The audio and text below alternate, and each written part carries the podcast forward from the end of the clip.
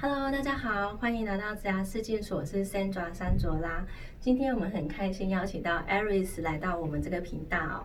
大家好，我是 Aris。问一下，就是说，呃，Aris，你觉得就是要当一个宠物沟通师，他所需要的一些知识啊或能力，大概有哪一些？嗯，他可能要知道一些宠物的知识嘛，这是一定要有的。嗯。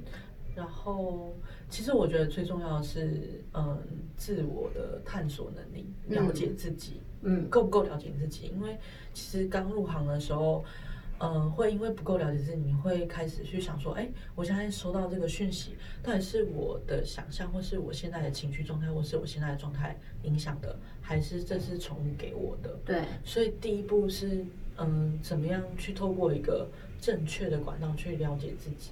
嗯，然后并且可以，呃，正确的跟自己共处，还有怎么样去释放，正确的去释放自己的情绪，然后让自己是达到一个平衡的状态。当你越平衡越平静的时候，你看待每一个事物是保持开放的心，然后更平静的心的时候，你在接收讯息的时候，会带给客人还有宠物是很清晰，然后很通透的一个管道去接这些讯息跟传递这些讯息。我觉得这是。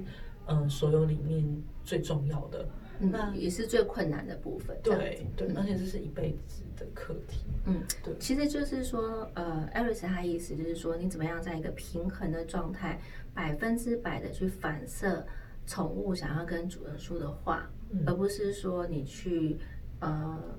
加了加了加油添醋的一些讯息，不是宠物想跟主人说的。嗯，那这个其实也是宠物沟通是很重要的能力。对啊，就像在沟通上面，你怎么是真的支持到对方专心的聆听？嗯，确定哎，你刚刚讲的这，因为很多人只是听，对，他不会去反问说，哎，你刚刚说出来这个话是 A 这个意思吗？还是我误会了？对，我们在做沟通的时候，一直要去确认这件事情。嗯，因为如果没有。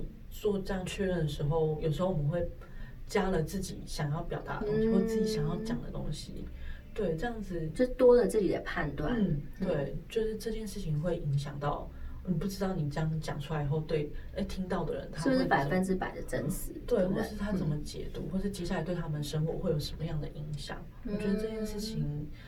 对我个人讲，我会很在意啊。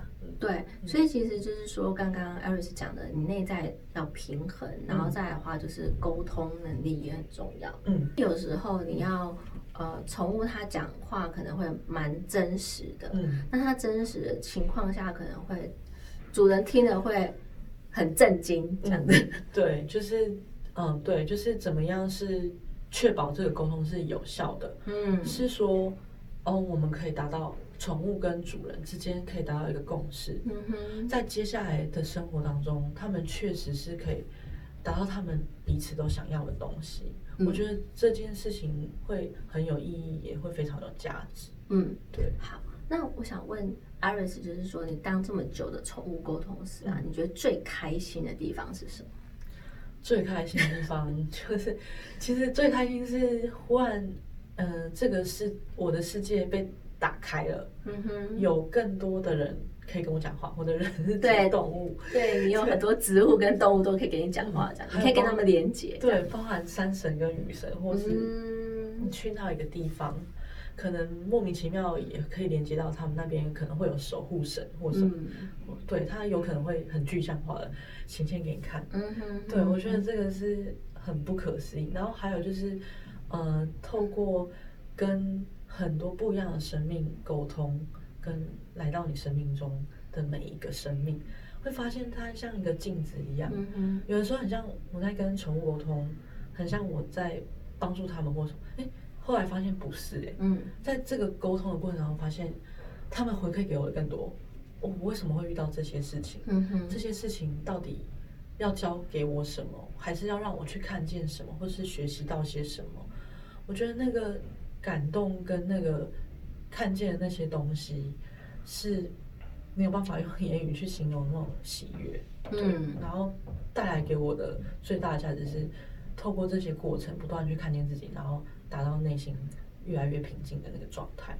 对，所以其实你要当一个好的宠物沟通师，你的内心要够平静，这样子真的要够平静。嗯，对啊。那我可以问一下 Iris，就是说，通常一个宠物沟通师，他可以独当一面去呃接这个个案要多久？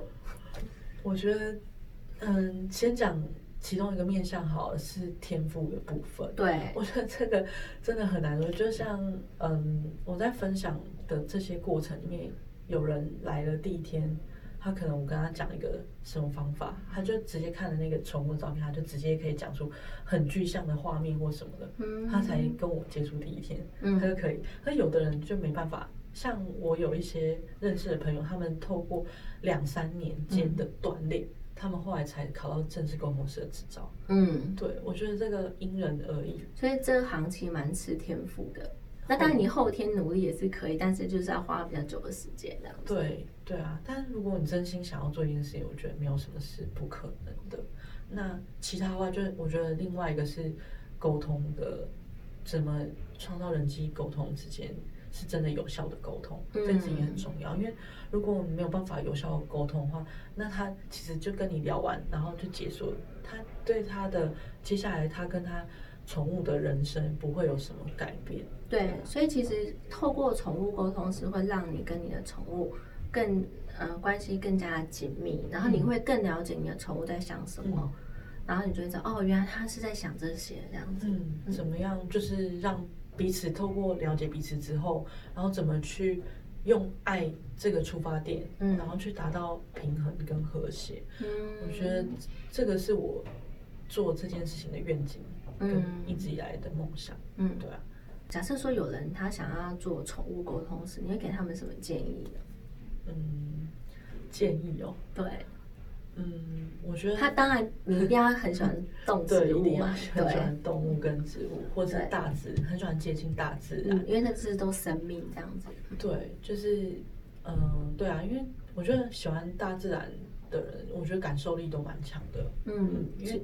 他们会喜欢，就代表他去到那边，他有一些特殊的感受、特殊的悸动，对，所以他才会喜欢嘛。嗯嗯，对，我觉得对啊。那这特殊感受力的人，我觉得他们通常同理心都很强。对，所以呃，如果你要踏入这一行的话，呃，你可以看一看你的同理心是是比较高，嗯，这样子。对，我觉得同理心很强的人，就会忍不住，很多时候都会很不自觉的会想要。嗯，看到一个什么，就会想，哎，我要不要跟他说，他他需不需要帮助，或者什么之类的，类似像这样子。对，因为你的感知能力就会比较高一点，这样子。对啊，你就比较容易察觉到一些事情，这样。嗯嗯，对啊，嗯嗯，了解。好，然后因为 Aris 他也是一个非常有呃对社会有想要贡献的一个。青年，对，那他我有邀请他，他十一月份呢，他会播一个小时的时间，然后来跟我们一起做公益活动。嗯，那这一个小时的时间呢，你可以假设说你们有养宠物的话，或者是说你们对于宠物沟通师这个职业有兴趣，你都可以在这一个小时的时间去询问 Aris，然后他会分享他的一些经验给大家。那但是就是说，呃，因为这是公益讲座嘛，所以我们有一样这三个。机构，那请你们捐五百块到，你们可以任选任何一个机构，你们喜欢去赞助的。然后艾瑞斯他会回答，呃，关于你跟宠物之间的一些问题，或者是说你想要对这行有多一点了解的话，艾瑞斯他都会呃跟大家做分享这样子。对。然后另外呢，因为艾瑞斯他也很会画画，我刚刚有看到他的画画超强的。那他在十二月底的时候呢，他会出一本。他说是一本你看了会非常疗愈的书，对对，那个书发想其实一开始是想要透过分享这这些这五年来就是宠物沟通的这些小故事，对，然后透过这些小故事想要唤醒或是引发或是激发人类心中的爱的小宇宙喷发，嗯，然后或是疗愈能力，因为其实那故事有真的都很疗愈，然后后来。又结合到我其实真的很想要画画，然后透过绘画这件事情，对，就是看了会很疗愈，然后还有那些小故事跟一些小文字，然后其实都是很简单的文字，但是看了之后内心就会很有触动感，这样子。对啊，再加上图案，对啊。真的，等一下我会请他分享一张，我觉得真的画的很棒，这样子。好。